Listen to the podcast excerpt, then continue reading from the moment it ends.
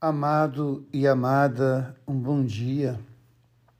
O livro de Samuel nos traz hoje a angústia do profeta ao ver a sua comunidade, ao ver os seus pares, seus irmãos e irmãs rejeitando Deus, rejeitando o amor de Deus.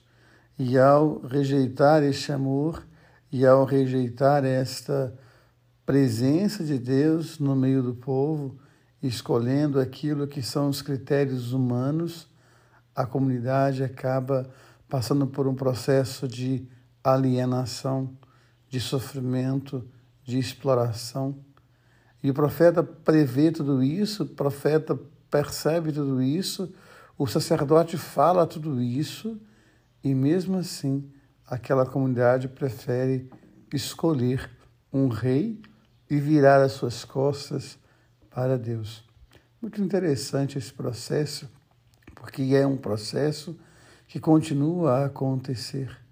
Muitas vezes nós acabamos por rejeitar a graça e a presença de Deus em nós e nos submetemos a diversas formas de alienação, numa sociedade de exploradores e de explorados.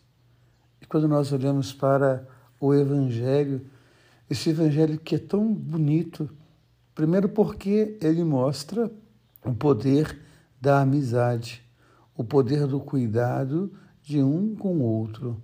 Esses homens que pegam esse paralítico e querem que ele chegue à presença de Jesus. E como eles percebem as dificuldades, eles vão vencendo as dificuldades, porque eles têm um foco, eles têm um objetivo. Muitas vezes na nossa vida nós nos pautamos pela dificuldade.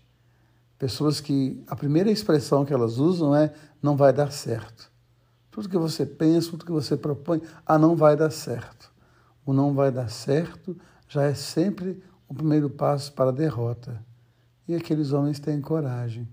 Eles sobem o paralítico pelo teto, eles descem o paralítico e o colocam diante de Jesus. Esse é o primeiro grande milagre que o Evangelho nos aponta.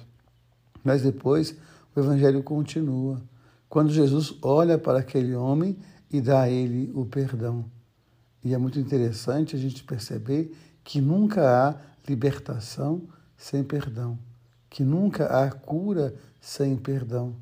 Nós carregamos muitas mazelas e misérias no nosso coração e na nossa história, e nós não conseguimos nos perdoar.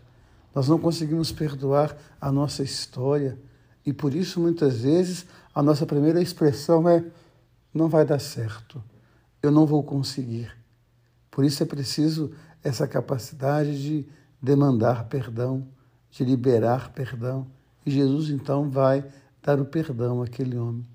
E o segundo passo então será a cura, a libertação. Nunca será capaz de haver cura nunca será capaz de haver libertação se não houver primeiro o perdão.